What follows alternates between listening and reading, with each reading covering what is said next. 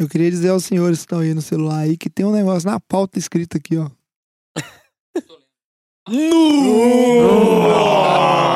Eu tô estudando aqui as estatísticas, tá? Tanto que eu vi esse cara colar na faculdade, você acha que ele não tem habilidade suficiente pra me enganar desse jeito assim? Vai tá olhando um negócio, eu vou trocar a tela aí rapidão. Ele mandou um, um alt tab no celular. É lógico, velho. Esse cara é cheio de artimanha. Ô, garçom! Liga a TV lá, o jogo tá pra começar. Atenção, Podosfera. Vai começar NFL de Boteco.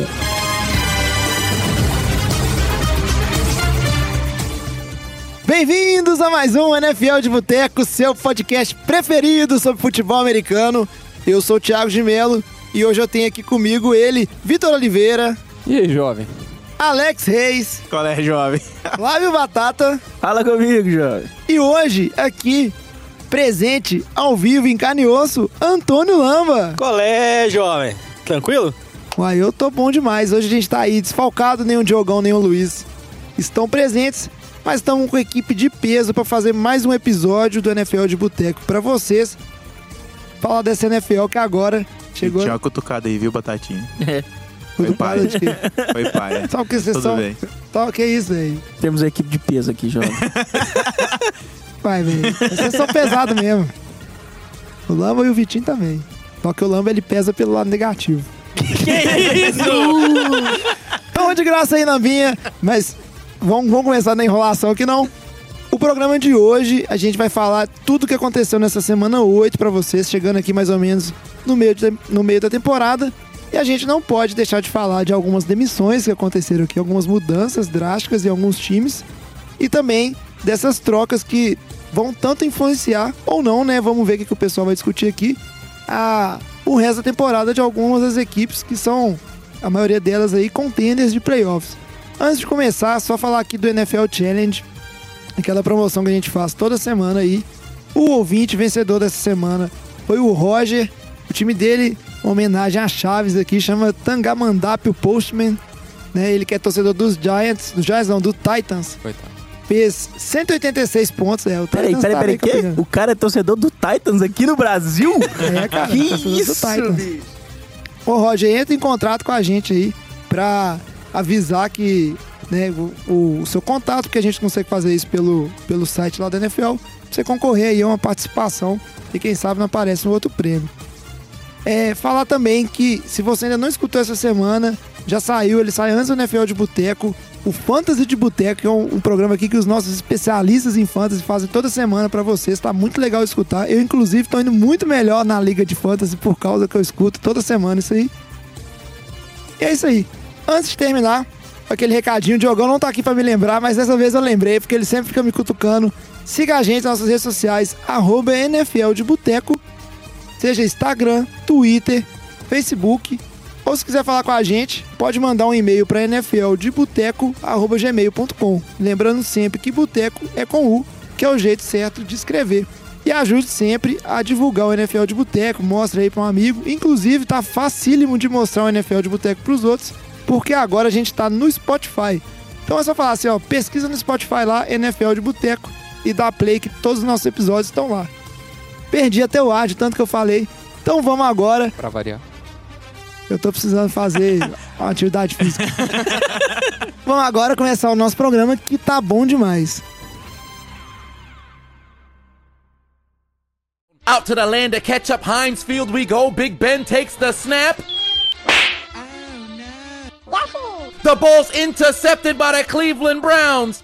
E a gente tem que começar o programa de hoje falando da a notícia que ela é tão esperada, tão esperada. Tem duas temporadas que a gente espera essa notícia, mas eu confesso que quando ela veio de fato, eu ainda fiquei surpreso, né? Me pegou um pouco de, de choque assim, que a demissão finalmente, time dos Browns mandaram embora Hugh Jackson, o não vou falar que é o pior head coach da história, mas com certeza tá lá concorrendo em termos de, de score ali. Não só o Hugh Jackson, como também o Todd Haley, o coordenador ofensivo, foi mandado embora. E aí, o que isso significa para esse time do Browns, né? Será que veio tarde demais? Isso salva a temporada? Não salva? Poderia ter esperado? Ou só acabou a paciência de fato? pode ter sido também uma jogada de relações públicas para tentar amenizar esse time que sofre tanta pressão? Eu acho que o time do Browns agora tem esperança, né? De um recomeço direito. É, as peças o time já tem, agora precisa de um comandante mesmo, de verdade, né? O Rio Jackson, igual você falou, ele é o segundo pior técnico da história em recordes. É, o que é absurdo um cara conseguir se man manter duas temporadas e meia com um recorde desse que ele tem. É, o Mayfield, que agora deve estar tá gritando aleluia a todos os cantos, porque não tinha como ser pior, né? O Rio Jackson, a gente viu o que, que ele fez com os QBs anteriores. O Mayfield não estava demonstrando uma, uma evolução tão esperada assim. Estava tendo partidas boas, partidas ruins. É, e é engraçado, porque normalmente quando se faz uma decisão dessa, ou vai o, o, o, o, coordenador ofensivo ou vai o head coach, né? É difícil sair os dois assim numa tacada só. E parece que, te, que uma das coisas que pode ter afetado isso foi um é, desentendimentos entre os dois no, no, no training, no, no campo de treinamento, né? E às vezes o, provavelmente o dono e o GM cansaram dessa, dessa palhaçada.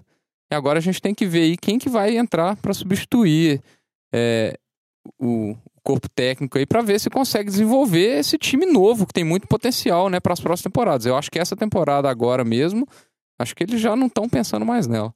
Eu acho que o que a gente vê aí é o Browns sendo Browns. Eles dão uma chance pro Jackson, aí no meio da temporada, quando você não consegue contratar um novo head coach, eles vão e mandam ele embora. Então acho que assim, eles demoraram para demitir, tinha que ter demitido no final da temporada passada, mas agora também foram muito cedo, não deveria ter demitido no meio da temporada. Por quê? Eles vão tão de olho em alguns técnicos, por exemplo, eles falam muito do John DeFilippo, que hoje é o coordenador ofensivo dos Vikings.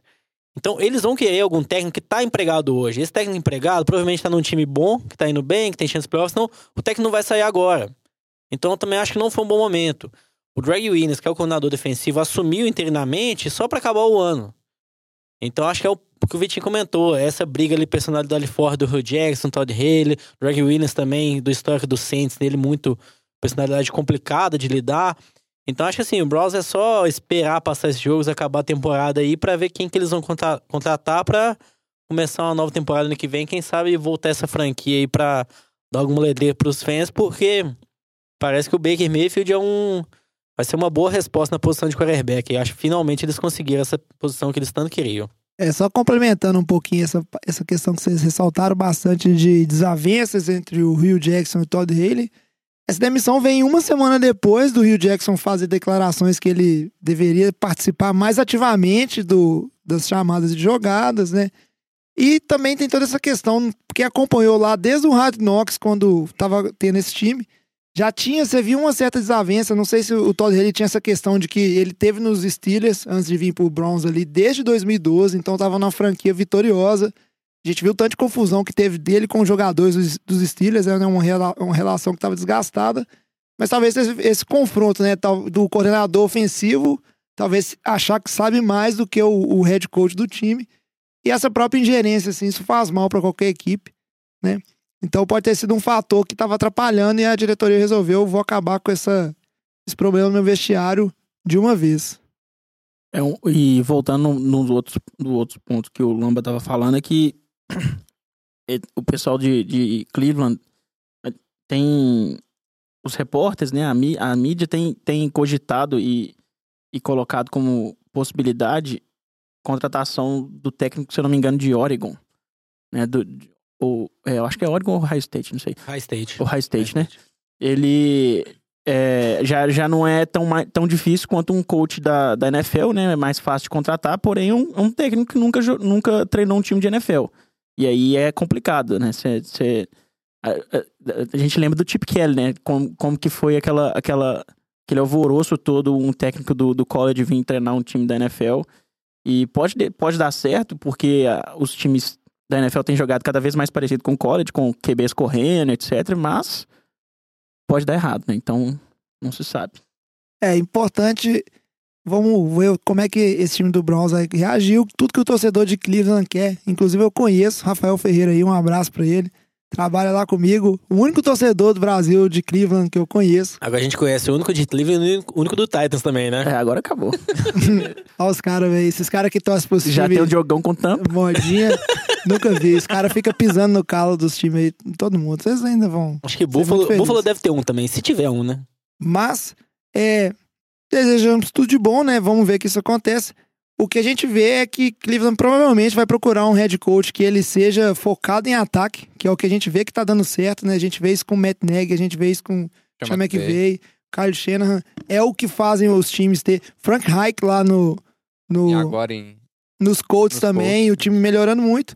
Então, provavelmente é o que eles vão procurar, como as opções que o Batatinho e o Lama falaram aqui. Falando só um pouquinho do jogo dessa semana, né? Cleveland jogou lá em Pittsburgh, tomou uma patocada 33 a 18. O que era de se esperar, né? Um time que não ganha lá, acho que é de- desde 2003, né? A última vez que Cleveland ganhou lá na casa dos Steelers. É por volta desse início dos anos 2000 aí.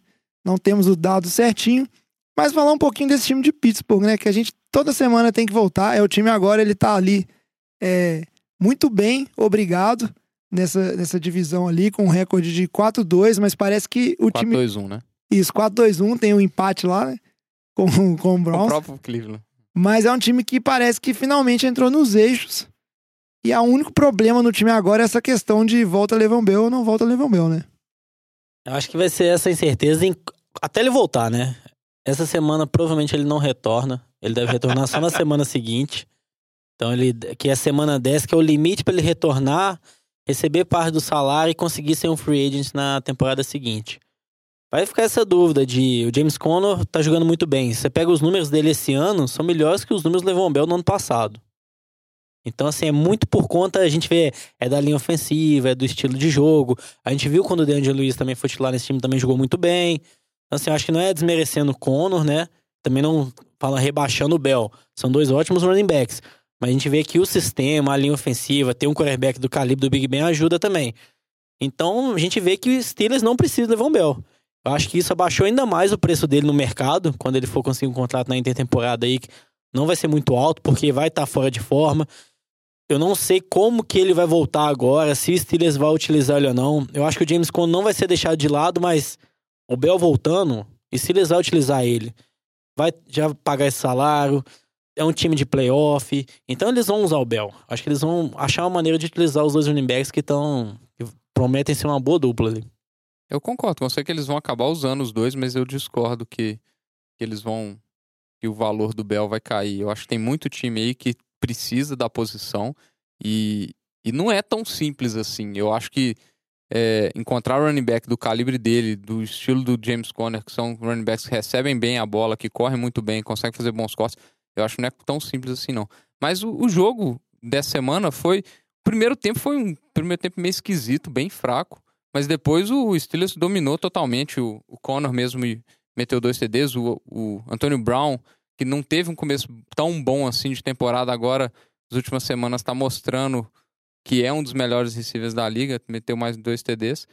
E, e eu acho que o time de Pittsburgh, principalmente pelo lado defensivo, é, tá tendo uma evolução e eu acho que ele tá se firmando aí como aquela potência principal da NFC Norte, ah, da AFC Norte, né? É, e eu acho que a briga vai ser boa. É uma divisão que ainda tá bem embolada.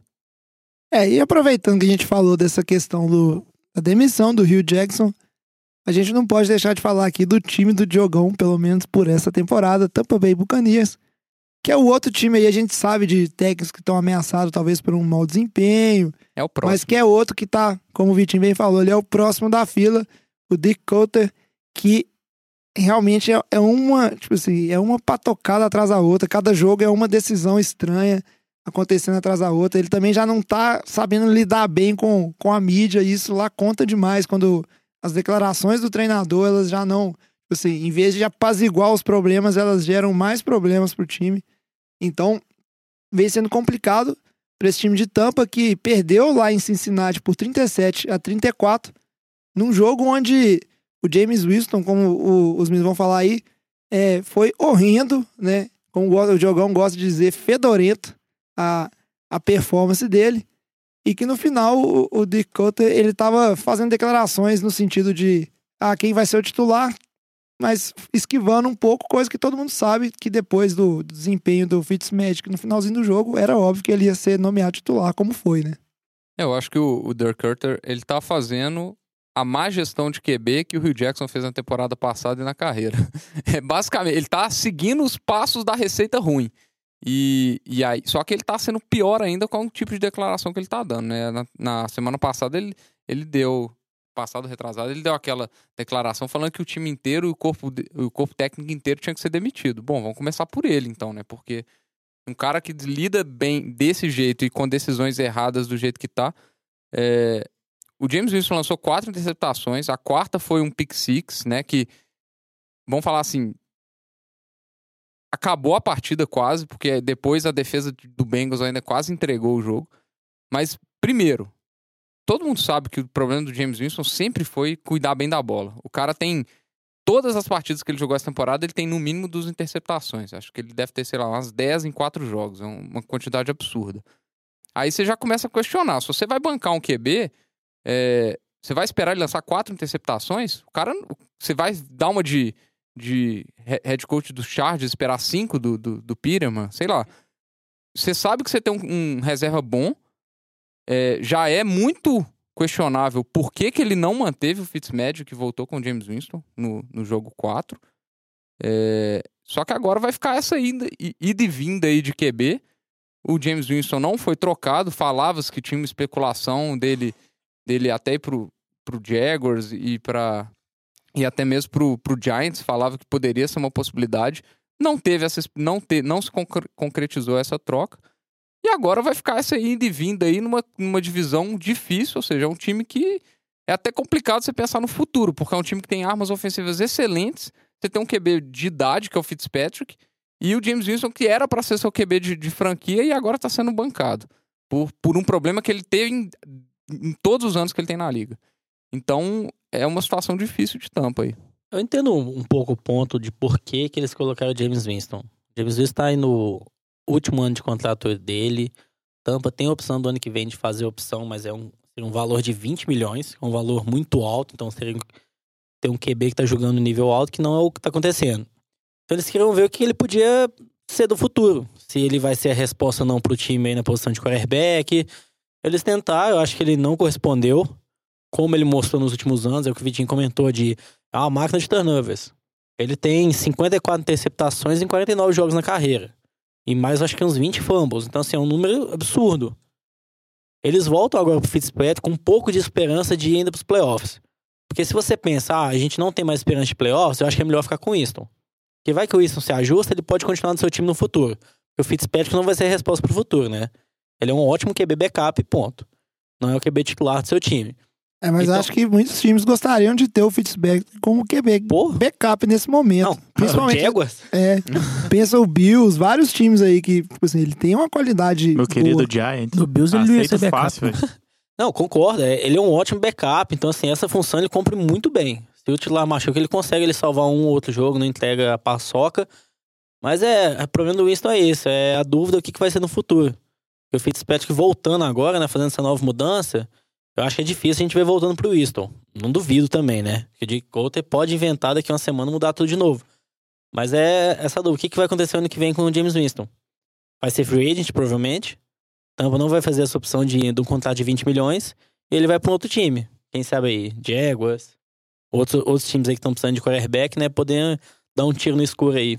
É, até porque, considerando que Tampa realmente vai seguir esse caminho de um novo quarterback, tentar procurar isso no draft ou em outra oportunidade, tá aí o, o Fitzmagic para continuar sendo o seu QB aí, backup e de ponte, até você arrumar um quarterback que, que vai se desenvolver, né? E só um comentário no draft ano que vem, que tá longe ainda, muito para acontecer e tudo mais, mas o que falam é que tem apenas um quarterback, que é o Justin Herbert de Oregon, que pode ser um pick de primeira ou segunda rodada. Falam que nenhum outro quarterback tem valor para ser draftado ano que vem em, em primeira ou segunda rodada, então não teria essa opção. Então times que estão à procura de quarterback, como a gente pega aí, o Jaguars tá precisando, o Giants tá precisando, então Tampa aí se precisar, se o Herbert não entra no que vem no draft, já deu uns comentários que ele talvez não vai se declarar pro draft de 2019. Times aí vão ter que ficar ano que vem aí sofrendo ainda sem nenhum quarterback disponível aí no draft. É só voltando aqui pro jogo, né? O jogo, o primeiro tempo, foi uma surra de Cincinnati, principalmente por causa dos turnovers do James Winston. O Joe Mixon jogou muito bem. Só que depois, o segundo tempo, foi um apagão da defesa de, de, dos Bengals. O Fitzmagic conduziu em quatro campanhas um field goal, dois. Em cinco campanhas, acho que foi é, um field goal, dois TDs, um punch e depois um, um, um outro TD, se eu não me engano. Não foram, acho que foi um field goal, um TD, um punch, e um TD. né? E, Mas isso é um quarto só, né? São E- é. 17 pontos. e assim, a defesa do- dos Bengals, que conseguiu esses, esses quatro, as quatro interceptações, por, acho que quatro, sete sacks ou seis sacks, é, e, e um TD, né? Só que ela cedeu mais de 500 jardas, 570 jardas. Teve um apagão no segundo tempo. O ataque também morreu, não fez nada. Acho que acharam que o jogo estava ganho. É, e assim, no segundo tempo inteiro, o ataque teve em torno de 90 jardas, sendo que 50 foi no drive final para chutar um field goal que deu a vitória. Então, o time de Cincinnati era, assim, produziu bem porque a defesa de Tampa é fraca, mas para um time que tá querendo isso para os playoffs, para não perder, que eles já estão acostumados a ir perder na primeira rodada, é uma defesa que está cedendo uns 570 jardas por partida, desiste, cara. Não...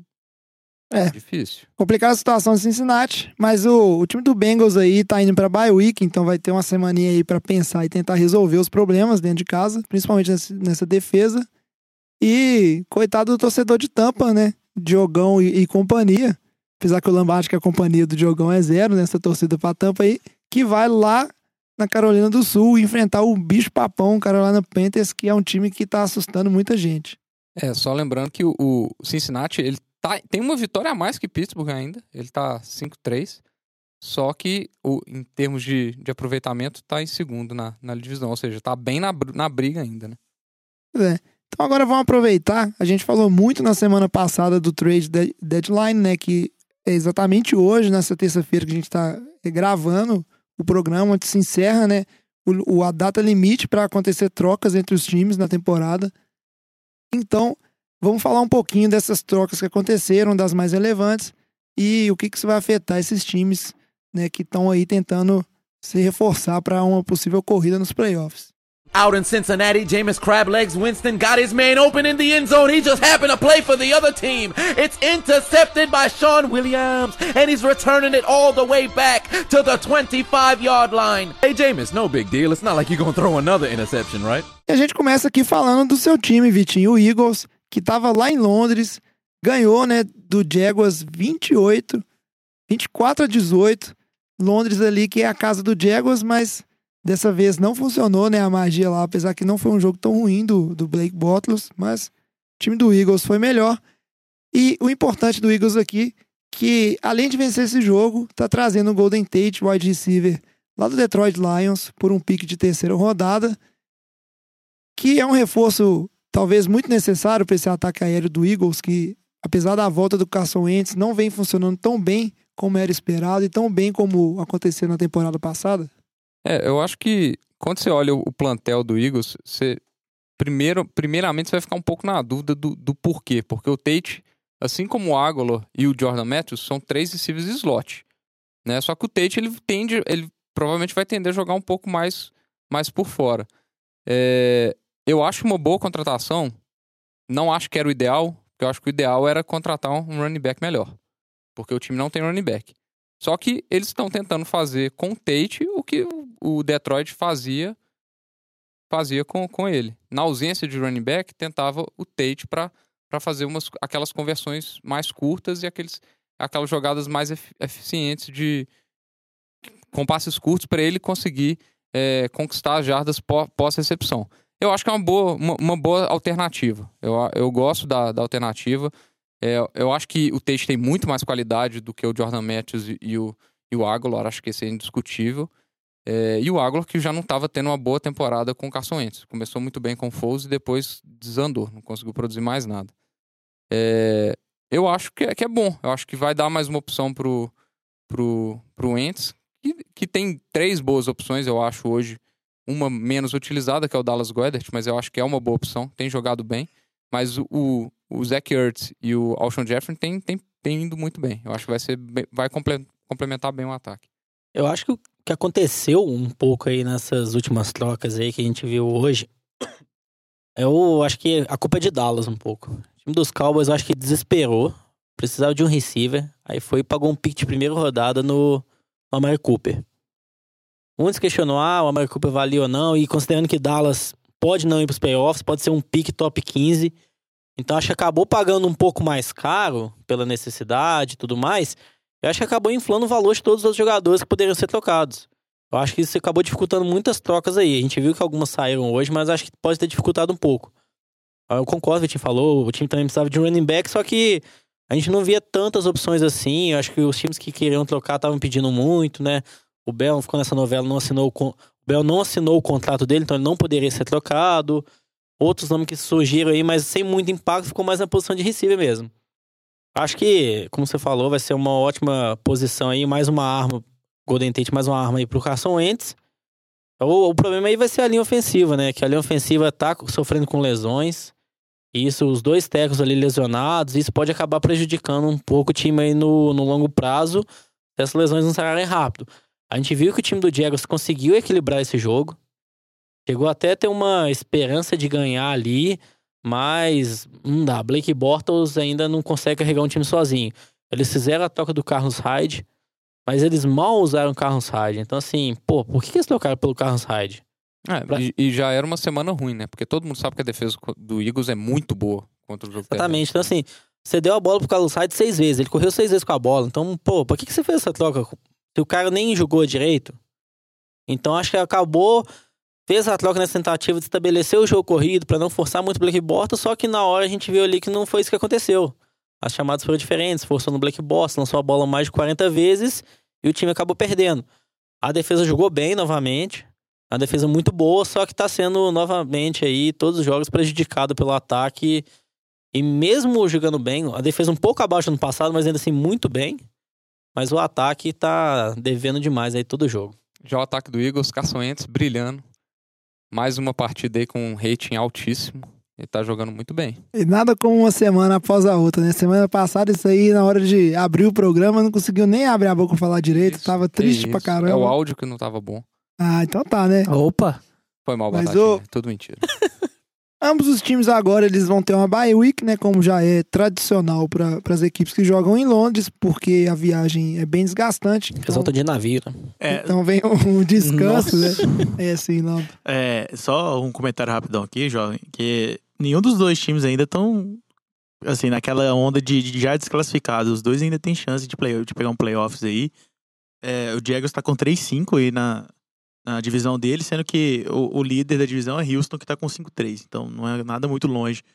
Mas tá mais difícil do que o Eagles. Porque o Eagles joga duas vezes ainda contra o Washington.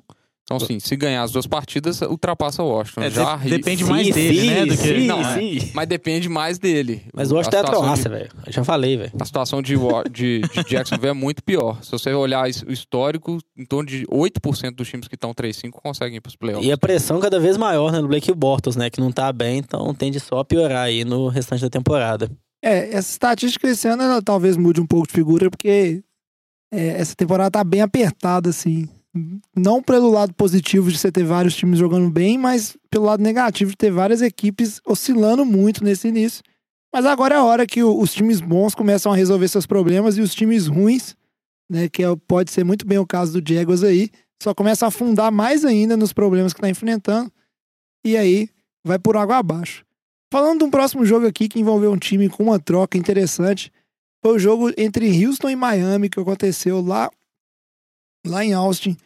O time dos Texans venceu por 42 a 23.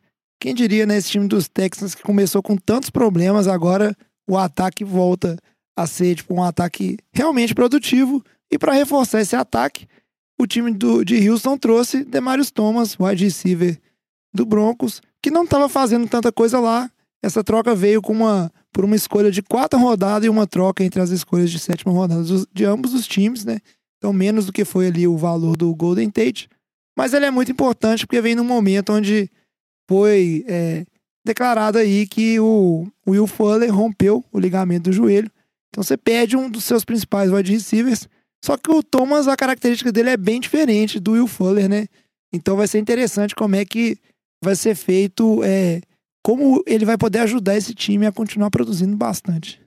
É, o Demarius Thomas ele já tava com um sentimento de, de missão cumprida em Denver, né? Ele já tava lá há muito tempo e era já tá em ano de contrato agora, né? Então, é, ele já tava cogitando e a mídia chegou a perguntar a ele o que, que ele achava e ele dizia que não, não, não sabia de nada, mas que, que achava que poderia acontecer sim, porque a situação dele em Denver não estava tão boa. E eu acho que ele vai complementar bem o jogo lá, mas não vai mudar muita coisa pro DeAndre Hopkins, né? Porque o DeAndre Hopkins é o alvo preferido de Sean Watson mesmo. E ele vai ser ali uma válvula de escape, eu acho que um, um, um bom wideout para contrapor e às vezes liberar o Hopkins uma, uma jogadinha ou outra, mas não vai mudar muita coisa pro Hopkins. É, o detalhe do jogo é que a diferença absurda entre os dois, os dois QBs, né? O Deshaun Watson, 5 TDs, dominou, e o Amendola mandou um só. Não, coitado, Brock Osweiler é bom, velho. Ele é bom, sabe Ele pra quê? do Bears. Ele é bom pra ganhar do Chicago. Ele é bom pra arrancar dinheiro de times também, né? Lembrando que foi o revenge game de, de Houston contra o Brock Osweiler, que todos odeiam ele lá. Por causa da grana que Houston pagou nele, ele não produziu absolutamente nada.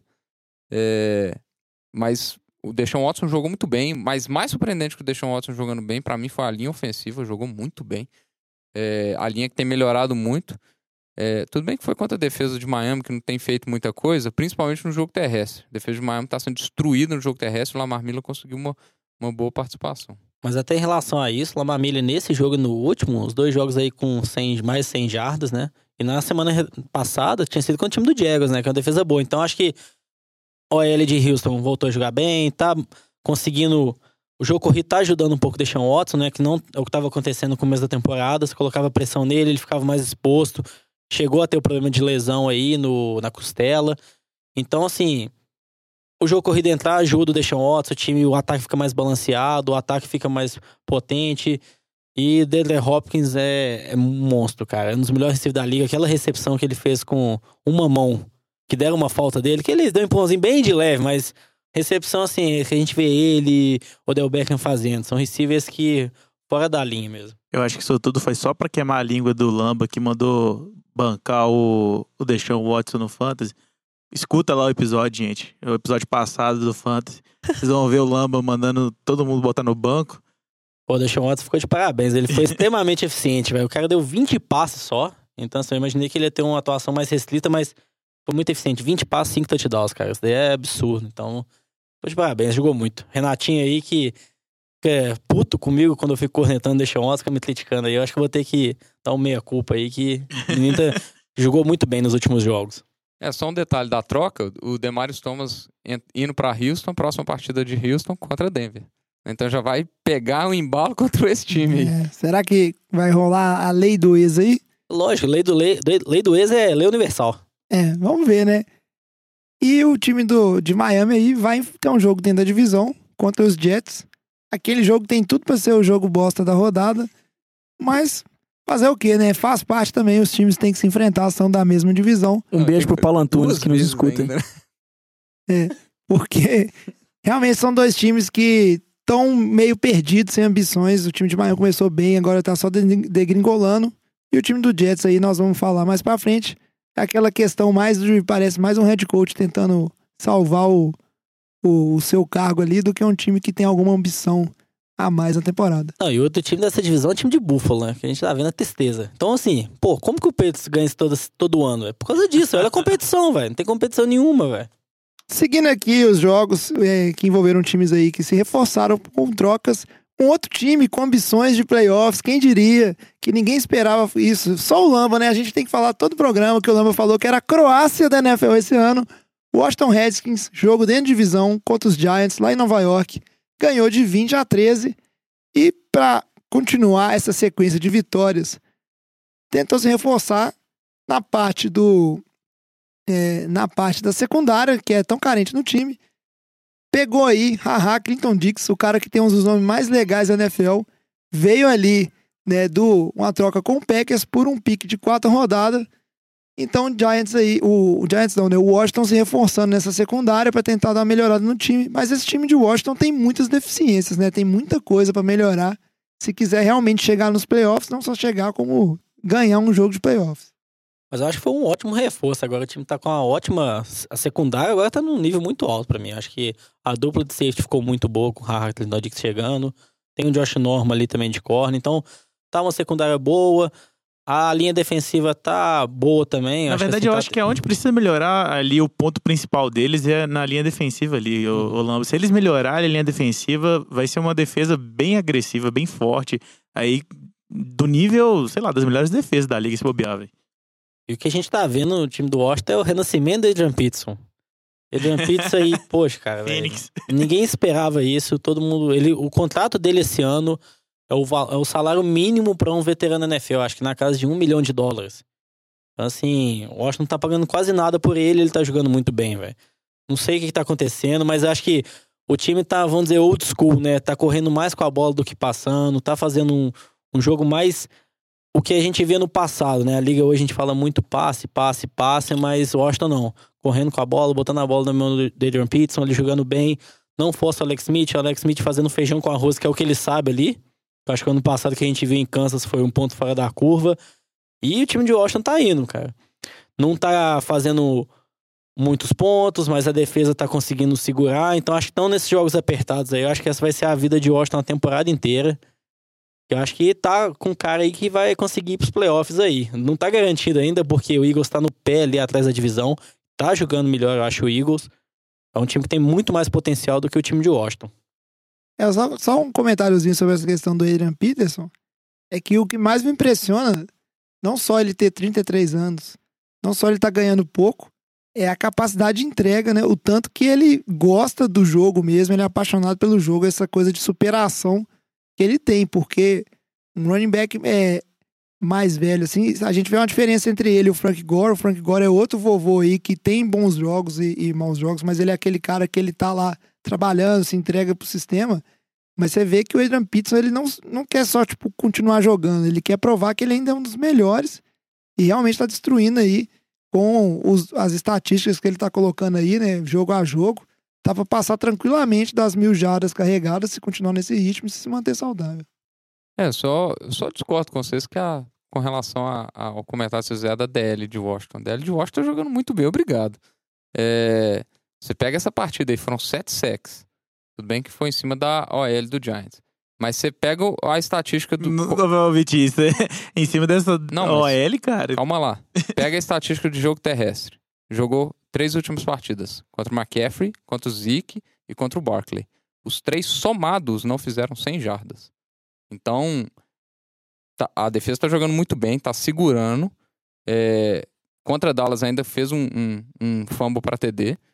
Então, assim, é o que tá segurando esse time. Porque se for uma partida que a defesa joga mal, o time começa atrás, vai ter muito trabalho para virar, porque o Alex Smith não tem jogado bem, as armas ofensivas pro passe não têm correspondido. Então, esse é o risco que eu acho de Washington. Se, se pegar, se conseguir chegar nos playoffs, vai pegar um, um time. é, vamos pegar aqui, se passar Rams como primeiro e Saints como segundo. Vai pegar um Carolina Vai no pegar um Carolina imagina de assim. wildcard. Vai, Tchau. A chance de tomar a, a traulitada é muito grande se jogar desse jeito. Então, assim, me preocupa porque é um ataque que não tá produzindo. Acho que do lado do Giants aí, né? Eli Manning, novamente, um jogo fraco, nova cobrança, novos boatos de ah, ele vai ser bancado, ele não é o futuro.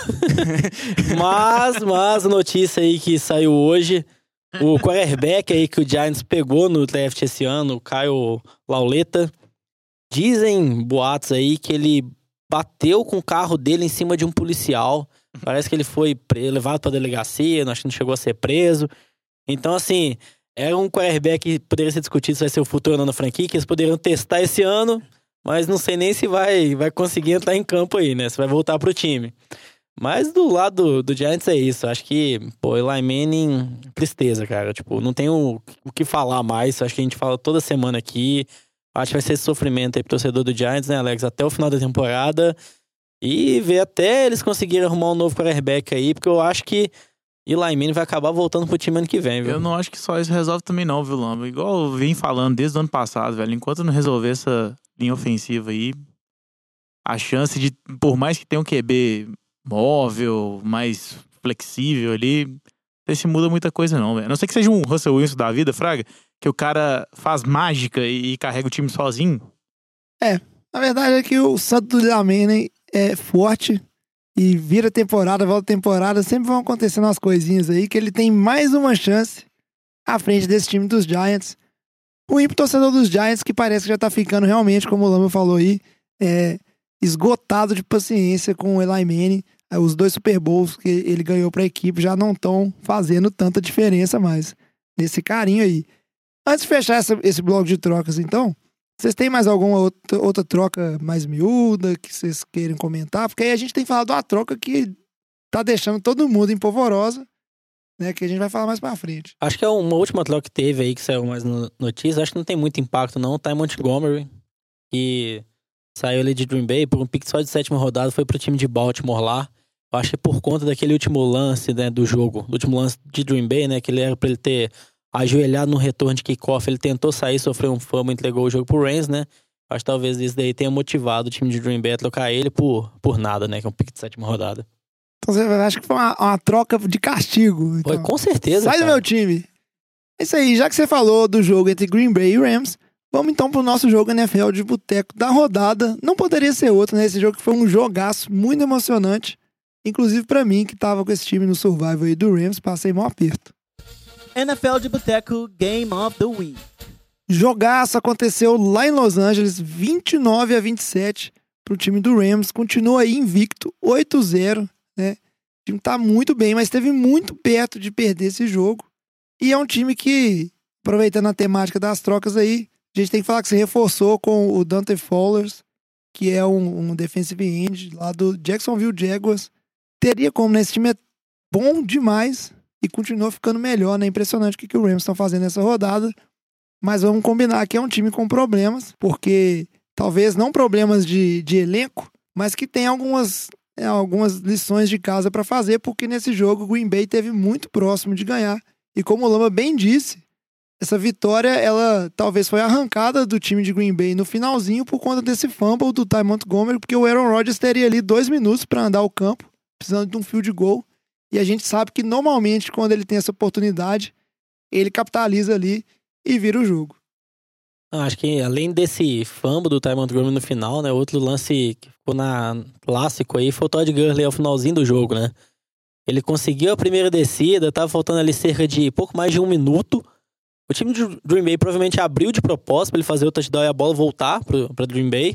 Só que o Todd Gurley foi muito inteligente, cara. Ele não marcou o touchdown, tava buscando quebrar esse recorde do Ladeia Tomlinson, só que mostrou ali que ele pensou no coletivo. Ajoelhou ali, deitou no chão na linha de cinco jazz, não marcou touchdown, que o time só ajoelhou depois e ganhou. Do lado aí do, do time do Rams, né? Acho que mais uma boa peça no lado defensivo. O Dante Fowler foi um pick de, terce- de primeira rodada. Acho que foi o pick número 3, se não me engano. Então você junta ele com Aaron Donald, com Donald Kassu. Pô, é uma linha defensiva de respeito. Então, assim, no papel, é a melhor da NFL disparado. Por muito. A secundária a gente sabe, tem um Talib, tem o Marcos Pires. Então, tá fora por conta de lesão, mas vão voltar também até os playoffs, que o time já tá com vaga nos playoffs, né? Tá brigando aí pelo seed ali número um com o Saints. Então, acho que mais uma boa contratação. O Rams mostrando que tá no estilo all-in. Deram um pick de terceira e quinta rodada, que não é muita coisa, considerando que o time vai ter um pick muito alto, então um pick do final da terceira rodada. Então, acho que foi uma boa troca. Foi uma boa também pro Jaguars, que o Jaguars tem peças sobrando na defesa, precisa de um pouquinho de pique, porque eles querem renovar esse ataque aí, não sei, Black Boss, o que, que vai ser, não vão achar um quarterback no draft ano que vem, mas vamos ver o que acontece pra frente. É, o engraçado, Lamba, é que, você, igual você tava falando, no papel, a defesa do Rams é uma defesa monstruosa, né? Mas não é o que a gente vê nos últimos jogos, né, cara? Eles estão tomando tanto, muito ponto. Por mais que, assim, o ataque tá destruindo, mas você vê que o Rams tá sempre ali, mais ou menos, um pouquinho acima só do, sabe, do adversário. Eu, eu queria saber, assim, o que, que você acha disso aí? Acho que o, o problema de, da defesa do Rams é que como o ataque pontua muito, é um ataque muito explosivo, a defesa acaba também tomando muito ponto, que o time adversário acaba sendo forçado a passar mais, correr mais atrás do placar. Geralmente o time do Rams está na frente, aí tem muito garbage time. Então, eu acho que isso que acontece. É igual quando a gente fala, vamos dizer, o Vikings, o Saints. São times que estão com ataques bons, tem defesas boas também, mas às vezes a defesa acaba tomando muito ponto. Porque como o ataque marca muito ponto, marca muito ponto rápido, a defesa acaba sendo pressionada e não aguenta segurar o jogo inteiro. Mas eu acho que a gente vê o que, que a linha, o, a, defesa coloca pressão. A gente vê que ao longo do jogo, no segundo quarto, no, no segundo tempo, é que a defesa começa a aparecer mais. Ele consegue rodar, ele começa a colocar mais pressão. Na hora que precisa mesmo, a defesa tá aparecendo sempre. É, o, só, o único comentário que eu tenho desse jogo, que pra mim, o Rams ele tem um diferencial dos, dos outros times, além de, óbvio, o jogador de grande nome. Eu acho que o diferencial desse time é o Special Teams. É, o Patriots tem um histórico de ter um Special Teams muito bom. O Belichick sempre pega nessa peça, mas eu acho que o melhor desse ano é o do Rams. Você pega nos últimos dois jogos, eles tiveram bloqueios de, de, de field goal, é, de punch, quer dizer, e nessa partida foi do outro lado do Special Teams. O, o hacker, além de, de fazer um, um fake punch para uma conversão de, de quarta descida, ele, logo em sequência, ele colocou um punch na linha de uma jarda, é, com a ajuda do Sam Shields, né? A lei do ex até nisso aí tá fazendo efeito. E logo em sequência, a defesa fez o papel dela e conseguiu um safety é, parando o Aaron Jones. Então, assim, foi um lance que mudou a história da partida. O Green Bay estava na frente no placar, é, e, a defe- e o Special Teams da defesa apareceu mudando a história da partida. A gente sabe como que esse tipo de lance, bloqueio de punch para TD que, tá, que, de- que o Special Teams está fazendo, é, são decisivos em jogos de, de playoffs. E a lei do ex, reforçando mais um pouquinho aí, que foi o Sam Shields também que, que recuperou o fumble do Ty Montgomery no final. É isso aí. Só antes de passar pra frente, destacar aqui que esse jogo aí, o time do Rams estava sem o, o Cooper Cup. E ainda assim, o, teve dois TDs, como é que chama? O Josh Reynolds. Josh Reynolds. Ou seja, é um time que ele tem profundidade também. Você vê que ele perde uma peça aqui, uma peça ali. E os jogadores que substituem estão aparecendo bem. Time muito complicado. Realmente está virando aquele time que é, você não pode falhar em detalhe nenhum para bater o time do Rams. Porque ele tem recurso demais. É só pra já dar um aviso prévio aqui, né? Os dois times que nessa semana talvez vão ter os dois melhores jogos da semana, né? O Green Bay vai pra, vai pra New England enfrentar, enfrentar os Patriots no Sunday Night e o Rams com a partida importantíssima contra o Saints aí pra essa disputa do, do Seed 1, né? Na minha já tá até tremendo a perna aqui. Só Não, lembrando aí, aproveitando, né? É bom falar isso até mais vezes, né? Sunday Night essa, essa, essa semana que já com duas horas pra frente aí, porque já entra o fuso nosso, foi um fuso deles lá. É, vai começar Vai 11 começar. horas da É, Pra noite. que isso, né, velho? Isso daí, isso daí, pra que que existe isso, né? Esse ano vai ser uma loucura, que vai ser de uma vez só, não vai ter nem uma escadinha igual É, não vai acontecer. exatamente. Mas é isso aí. É, como o Vitinho bem falou, duelos muito interessantes. Só um último comentário que eu vou fazer aqui pelo lado de Green Bay. Green Bay tá com a batata assando, porque não dá pra ficar nessa de, ah, quase ganhamos, mas não ganhamos. O time que tá aí 3-3-1, né, que tem um empate com o Vikings, mas que se continuar nessa, ou o time do Vikings, ou quem sabe até o próprio Bears do Batatinha aí, desgarra e vai ficar complicado para esse time do Packers de tentar ir pros playoffs. E agora a gente vai seguir pro nosso tradicional speed round, onde a gente vai acabar de falar de todos os jogos da rodada, porque a gente não deixa nenhum jogo de fora, porque ao contrário do que o Lamba fala, eu tenho certeza que nesse Brasilzão aí e nos nossos ouvintes tem um torcedor para pelo menos cada time da NFL. Back to OH. Ayo! Jameis Winston about to turn the football over again. We know! As Jameis Crablegs Winston is intercepted by Preston Brown, and he's gonna return it all the way back to the 42. Hey, Jameis, that's two in one quarter. I mean, it's not like you're going to throw another interception, right? E começando o nosso tradicional speed round, a gente vai ter ele, o Alex, falando pra gente da vitória do Seattle por 28 a 14 lá em Detroit. Quem diria, né? Esse time de Seattle aí, que ninguém dava nada nessa temporada, parece que tá ressurgindo das cinzas também. Pois é, ô jovem, já te chamar de Lamba. A gente bot- é, criticou tanto, né, o Seattle que tava desfazendo da Legion of, Doom. Desculpa, Legion of Boom, que virou a Legion of Doom. Mas tá aí, surpreendendo todo mundo. Ganhou de 28 a 14 lá em, lá em Detroit. Russell Wilson fez um, um, um segundo quarto maravilhoso, fez 17 pontos aí, jogou muito bem, 3 TDs. Foi mais uma partida, assim, que ele realmente não precisou lançar a bola. Foram 14 passos é, que eles conseguiram completar de 17 tentativas. E o jogo, o jogo terrestre destruiu. E na sequência aqui, o Batatinha vai contar pra gente. Ele, né? Esse speedrun tá meio clubista. Vai falar da vitória do Chicago Bears 24 a 10 dentro de casa pra cima do New York Jets. É, Chicago Bears jogou muito bem, também dentro de casa, recebendo um time que não tá tão bem assim, não era de se esperar. É, eu esperava que fosse pontuar mais, mas não pontuou tanto. É, não teve Allen Robson, não teve Khalil Mack, então fo- foram, foram- fizeram falta. É, o ataque do Jets não fez nada, a defesa do Bears jogou muito bem, continua com zero TDs de corrida permitidas nesse momento. E saiu de primeiro para último e voltou para primeiro agora na, na, na NFC Norte. Então acho que tá, tá disputando aí, tá, tá na briga para playoffs, né? E agora o corpo técnico de Jets tá correndo risco aí, né? E na sequência, já que a gente tá dando oportunidade pra esse pessoal ficar se vangloriando das vitórias dos próprios times, o Lamba conta pra gente dessa vitória acachapante do Saints.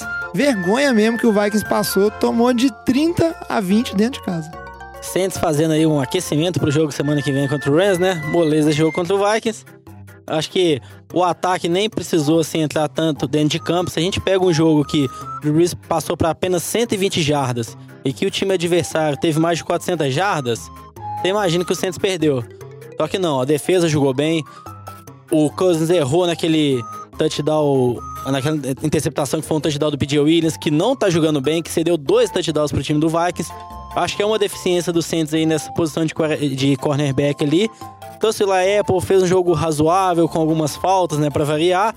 Mas acho que assim, time ataque fez o que precisava, defesa tá aparecendo novamente e destaque aí Marcos Davenport, o calor aí, um ótimo jogo, dois sacks e quase um fumble forçado ali também, mostrando aí o valor que ele teve aí no pique da primeira rodada esse ano.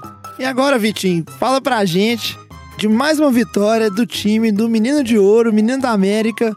Patrick Mahomes é o cara que todo mundo gosta dela. Até meu pai tá falando que esse menino joga muito. 30 a 23 dentro de casa em cima do time Devin Broncos. É, acho que uma partida, mais uma partida aí do melhor ataque da NFL. Mahomes, líder em passes, em jardas de passes, líderes em passes de, em passe de TD. Ele que alcançou, na metade da temporada, a marca do Alex Smith da temporada passada com 26 CDs, que é um absurdo. Então, o menino de ouro tá destruindo com a ajuda do Karim Hunt, que é outro monstro. E a defesa do Chiefs aí começando uma, uma, uma crescente muito boa. De Ford, acho que o segundo jogo seguido com três sacks. Então, se, a, se essa defesa melhorar, esse time aí tem tudo pra dar muito trabalho nos playoffs. E eu acho que tem grande chance de chegar na final de conferência aí, viu? É isso aí. E agora volta o Alex pra falar da, pra gente da vitória do Carolina Panthers, 36 a 21 pra cima do Ravens. E Panthers, hein? esse time não dá pra brincar com ele. Pois é, Tigão. Carolina tá mandando muito bem. Em cima da defesa do Baltimore aí, que vem sendo uma defesa muito boa nessa liga, nessa temporada. Mesmo assim, conseguiu fazer 36 pontos aí. A defesa atuou bem, mas não conseguiu segurar o, o Ken Newton, que tava jogando muito aí. É isso aí. Deu, deu um bug ali no Alex, deu uma travada. Então a gente passa de volta pro Vitim pra falar da vitória. Indianapolis Colts 42 a 28 em cima do time de Oakland. Mais uma tristeza pra Oakland, mas esse time do Colts já não é surpresa essas boas atuações, né, Vitor? É, foi uma tristeza pra Oakland, mas uma tristeza em partes, porque o carro até que jogou uma partida boa. Doug Martin correspondeu um pouquinho ali antes do fumble, mas o destaque é claro pro Andrew Luck e esse ataque de Indianapolis. Três CDs pro Luck, primeira vez na história que um, que um QB passa pra TD para três Tyrants diferentes na partida. É, o Marlon Mack jogando muito, mais, um, mais uma boa partida. O ataque terrestre de Colts com mais de 200 jardas, o que é um absurdo. Mas o maior destaque não é esse. O maior destaque para mim é a linha ofensiva do Colts, que foi tá sendo reconstruída desde o draft. É a terceira partida seguida que o Andrew Luck não sofre nenhum sec e que eu acho que é uma boa receita para você manter o seu QB de franquia saudável.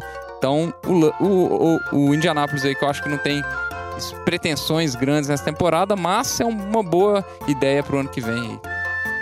É, aí os caras ficaram com essa ideia de clubismo e colocaram pra falar da derrota do 49ers pro Arizona Cardinals.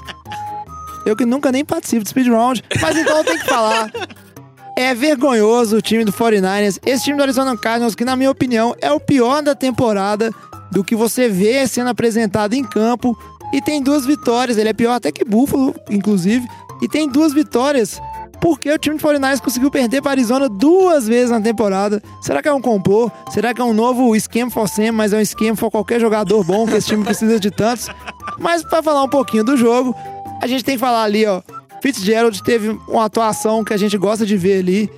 Jogou muito bem, tipo, recebendo passes. A defesa do 49ers não é grandes coisas, vou, vou ter que cornetar esse time mesmo.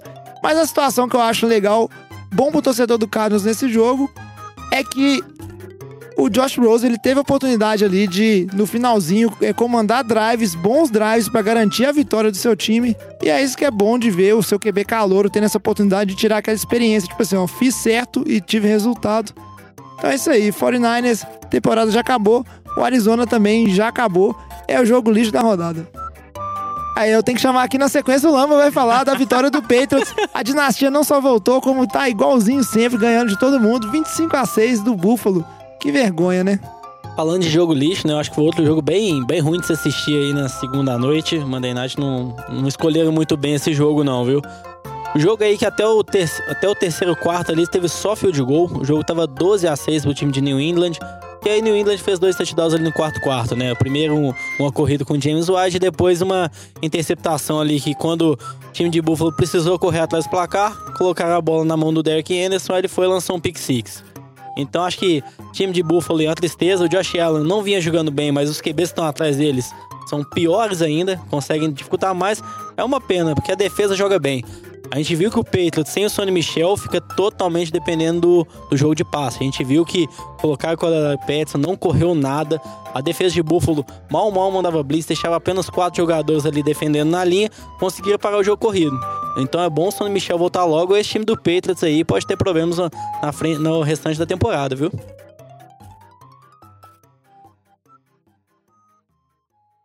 Back to Cincinnati we go. Jameis Crablegs, Winston play action fake. He's got more giveaways than an Oprah episode as the ball's intercepted once again by the Cincinnati Bengals. Jameis, it's three interceptions. You already on the hot seat. It's not like you're gonna throw another one, right? Eita nós, hein? Esse speed round pareceu mais uma maratona. Que é isso, moço? Speed round cumprido. Mas é isso aí, falamos de todos os jogos que aconteceram na semana 8 para vocês. Então vamos pro nosso bloco de encerramento. Nessa semana não vai ter papo de boteco, a gente não recebeu nenhuma sugestão é, de assunto. E esse bloco, como a gente fala, o papo de boteco é sempre a gente tenta dedicar ele aos ouvintes, né? Sugestões, o que vocês querem que a gente discuta. Então vamos fazer um preview da semana 9. Falar dos dois joguinhos ali. A gente comentou lá no NFL de Boteco da rodada que os dois melhores jogos seriam justamente Green Bay, que vai enfrentar o Patriots lá em Foxborough, e o time do Rams, que vai enfrentar o Saints lá em New Orleans.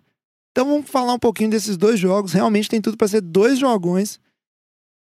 E vamos começar por Green Bay. Green Bay, no desespero.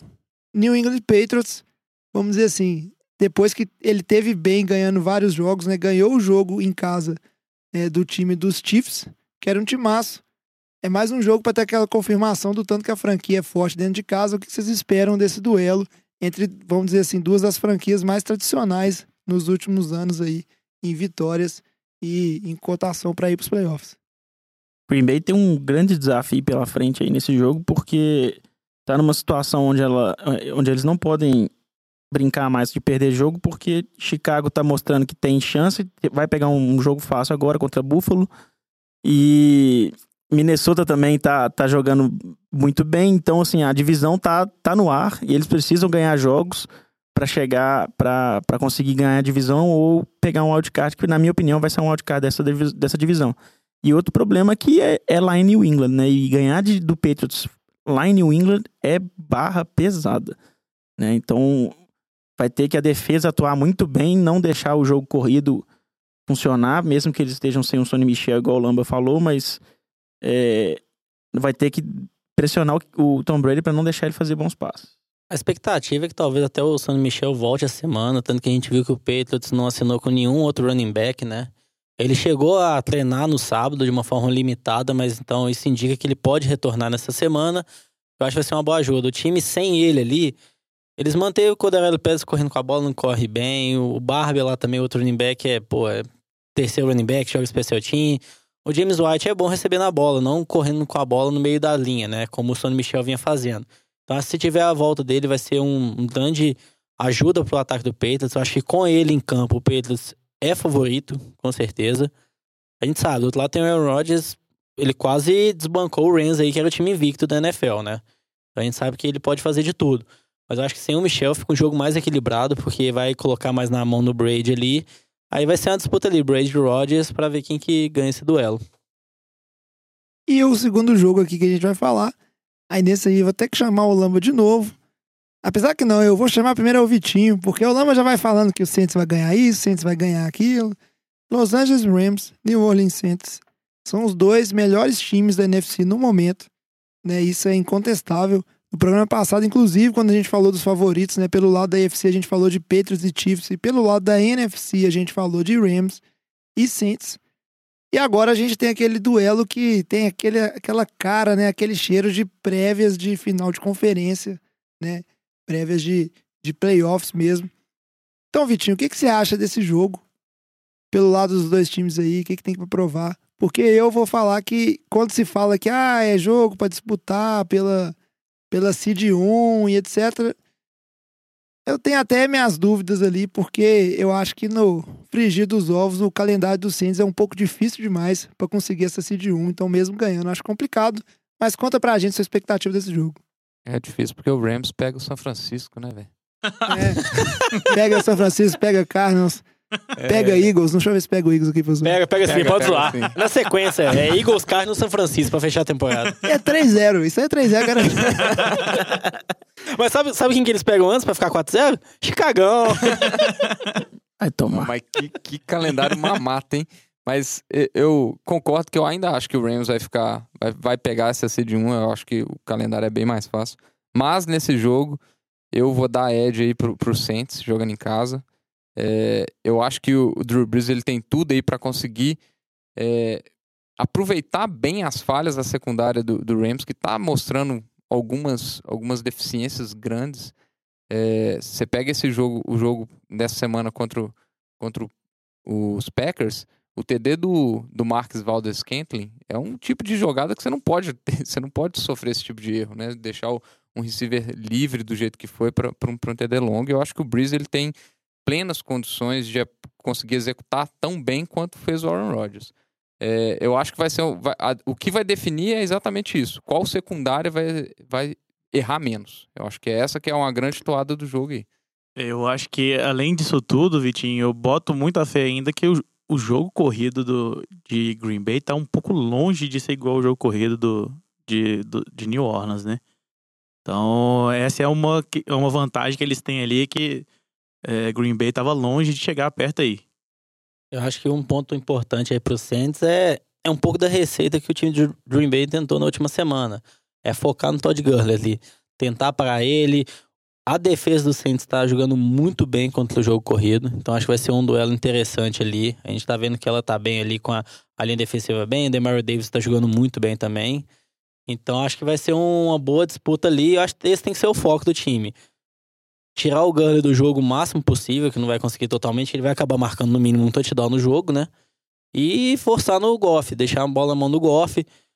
Tem uma discussão em se o Cooper Cup volta essa semana ou não, então com a expectativa dele voltar, se voltar vai ser uma, uma ótima adição aí pra essa equipe, porque se não volta, né, fica só o Cooks, o Robert Woods, fica um pouco mais limitado as opções. É, só pra fechar aqui, eu vou discordar concordando. Eu acho que você falou tá certo essa questão do Gurley, mas eu acho que não passa só por tirar o Todd Gurley, porque esse time do Rams tem muito talento, né? Não só o Gurley, mas os seus recebedores também. E eu acho que vai passar muito pelos dois técni- técnicos, como eles vão fazer esse plano de jogo para tentar não só marcar pontos, mas parar os dois ataques. É, eu lembro muito, ficou muito marcado essa semana para mim, uma jogada que o Rams fez é, com o Todd Gurley, o acho que foi o primeiro touchdown dele, que ele recebeu um passe, fez um TD, se eu não me engano. É, é uma jogada que tem três receivers de um lado, o Gurley e um outro receiver do outro lado, e aí todos os recebedores eles fazem rota para um lado do campo e o Gurley faz um, um, um in curtinho ali, passando, atravessando o campo. Ele recebe um passe de uma maneira que a defesa do, dos Packers ela tá toda correndo pro outro lado do campo. E aí, na sequência, tem uma conversão de dois pontos, que é uma jogada bem similar, mas com outro padrão de rota. E você vê que realmente o time do Packers ali, ele perdeu. Não foi só pela explosividade dos jogadores, mas foi a, a chamada, né, o desenho de jogada que simplesmente tirou a defesa de qualquer possibilidade de parar. E aí vai ser bem interessante esse duelo, porque tanto o Sean McVay tá mostrando aí a capacidade dele, mas a gente sabe também que o, o Sean Payton, ele é um, um, um treinador também bem criativo, né? Ele sabe se propor a maneiras de, de resolver problemas, não é à toa que o Saints está sempre aí tendo é, temporadas interessantes e, e, tentando se reinventar ano a ano. Então vamos acompanhar esses jogos. É, os dois jogos vocês não podem perder de maneira nenhuma. Se você torce para um outro time avulso aí da NFL que não tá tão tipo bem. Titans, né? Que, o cara é, que isso, velho. Para de cornetar de- o velho. Que cara, que, cara, brincando. que cara babaca, né? À toa que todo mundo manda e-mail falando chupa lamba e te odeia, velho. O Titans vai dar uma sua essa semana no Dallas, os caras vão mandar um e-mail. cara é muito babaca. O. O Diogão não vai curtir isso muito, não. né? É, fala- já que você falou disso aí, vamos seguir para fechar o nosso programa aqui, falar um pouquinho do Survival. Essa semana, finalmente alguém perdeu uma vida, tava todo mundo acertando. E eu passei um aperto lá no jogo do Rams, igual o pessoal falou, todo mundo foi tranquilo, tirando Batatinha, né? Que o Lions, como o Alex falou lá no, no speed round, perdeu de 28 a 14. O time de Seattle não dá pra confiar no Lions, Batata. Eu perdi a vida contra os Jets. Você não aprendeu com, com o passado. Nojento, velho. Não, eu assim. É diver- adversário de divisão. Eu votei nele contrariado. assim, puto da vida e. Nossa, credo. Pois é, time horroroso, mas a, a verdade, o, o bacana do Survival é isso mesmo, né? Que. Ver os outros morrendo. Não, não só ver os, os outros morrendo, mas é.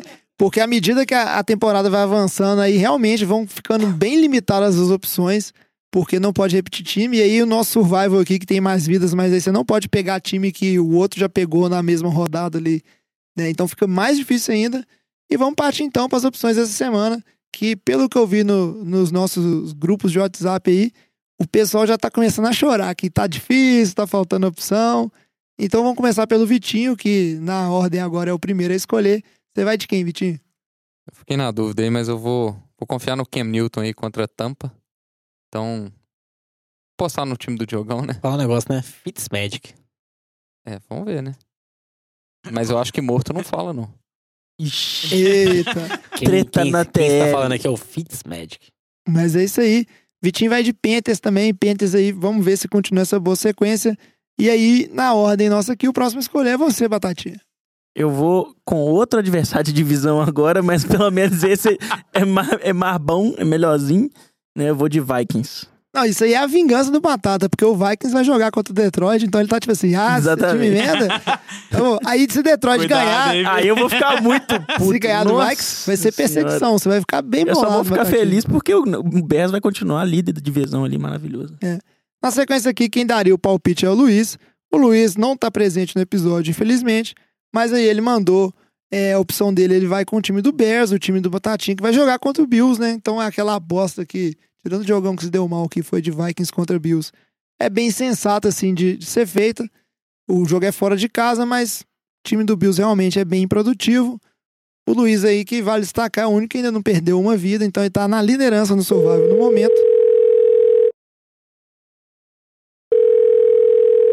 Ah, peraí que eu vou aproveitar para comentar aqui que eu sou o campeão moral dessa bagaça, porque no survival de verdade só se tem uma vida e eu fui o que não perdi vida, então eu já sou o campeão moral e vou manter agora aí os trabalhos para conseguir ser o campeão também dentro do nosso formato. Eu queria dizer ao Batata que pela segunda vez aí eu avisei que ele ia perder vida escolhendo aquele time, ele perdeu igual quando eu fiz com o Alex e ele foi derrotado. Então vocês deveriam ouvir mais meus conselhos na hora de escolher seus times. Mesmo de longe, o recadinho do campeão moral. Um abraço. Na sequência sou eu. Eu vou aproveitar que eu não escolhi o Chiefs ainda, então vou pegar o time do Chiefs, joga fora de casa, mas é contra o time dos Browns. Não é possível que Patrick Mahomes vai me decepcionar, né? Jogando contra esse time que nem head coach tem mais. E aí, o último a escolher é o Diogo. O Diogo foi de Cowboys, porque aparentemente ele acha que o, o time do nosso, nosso querido ouvinte aí, o Roger, o Titans, não mete medo em ninguém. Depois o jogo você é... fala que eu que tô criticando o ouvinte. Não, é eu o tô- Diogão que Eu tô falando a opinião do Diogão. O que vai, o jogo Abre é lá em aspas. Dallas. E aí eu queria ver, Olan, você que tentou fazer uma meia-culpa e falar assim, ó, rapidinho pra gente fechar o programa, falar, não, o Titans vai destruir. Então me dê aí dois motivos porque o Titans vai ganhar esse jogo. é isso aí, realmente o Lama não, não consegue tirar motivos pro Titans ganhar. Mas eu torço pelo seu time e o Roger, porque eu quero ver o Diogão perder uma vida. E é isso aí. É, esperamos muito que Não vocês só tenham... perder uma vida, como ele vai morrer, né? Se ele perder uma vida. Não, acho ele que tá ele na tem... Berlinda, não tá não? Tá não, tá É, não. não, Só o o Só o jovem. Só o Só o jovem. jovem tá correndo. Mas eu vou ganhar esse negócio ainda, vocês vão ver. então é isso aí, a gente encerra o programa por aqui. Espe- Esperamos que vocês tenham gostado bastante. Aquele recadinho de sempre, nossas redes sociais, arroba NFL de Boteco, Boteco com U. O nosso e-mail é gmail.com. E a gente tá também em todas as plataformas, Deezer, Spotify. Tá muito fácil de escutar o NFL de Boteco lá no SoundCloud ou qualquer agregador de podcast que você queira baixar aí. Ajude a gente sempre divulgando, mostrando pros seus amigos, porque a gente faz isso aqui é pra vocês que são nossos ouvintes.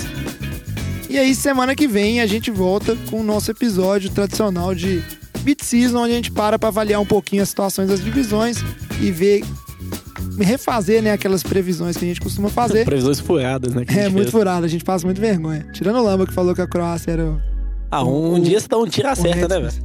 E o Alex que falou que o, o Texans ia pros playoffs. E alguém que deve ter falado que o Giants não ia fazer nada aí, tá acertando. Ah, não, isso aí Esse tá, não era foi o muito Diogão. claro.